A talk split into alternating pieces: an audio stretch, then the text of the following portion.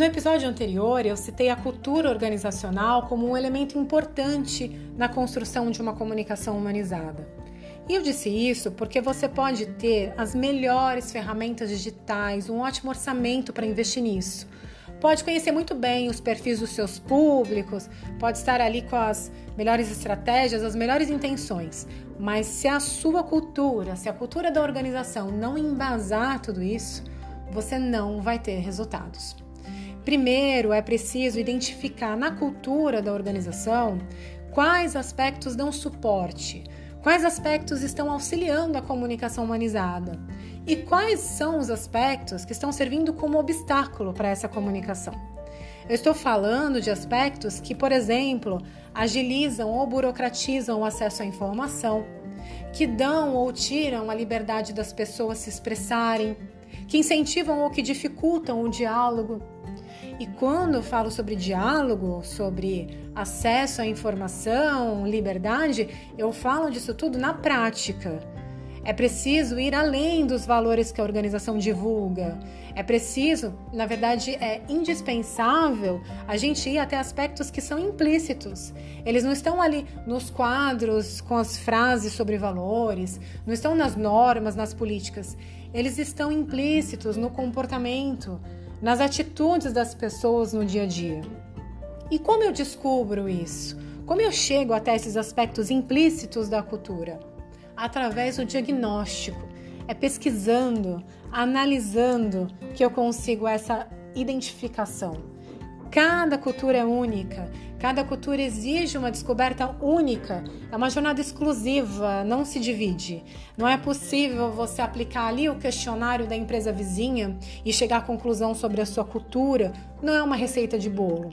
A gente precisa recorrer sim a questionários, entrevistas, técnicas de observação, enfim, hoje são várias as estratégias e ferramentas que a gente utiliza para identificar a cultura de uma empresa, as dimensões que ela tem, mas a gente precisa fazer isso como comunicadores estratégicos, contextualizando, atentando para o contexto da minha organização, para fazer isso de forma personalizada.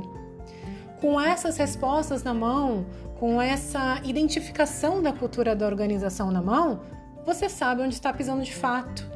Você consegue saber o que pode já estar impondo obstáculos ou, de repente, o que já está fortalecendo a comunicação humanizada na sua organização.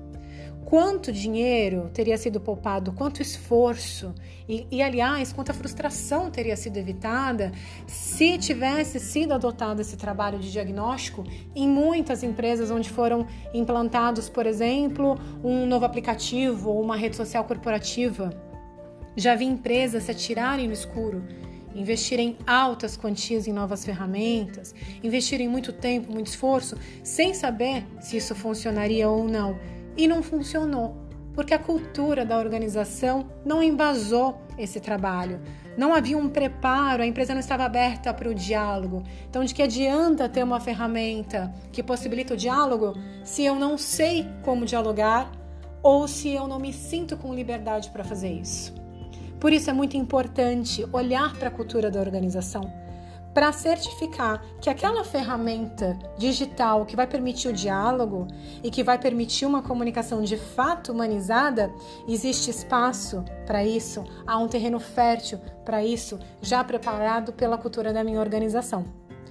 No próximo episódio, eu vou falar de um elemento também humano que exerce enorme influência na construção e na consolidação de uma cultura e também enorme impacto sobre a comunicação humanizada: o líder. Até lá!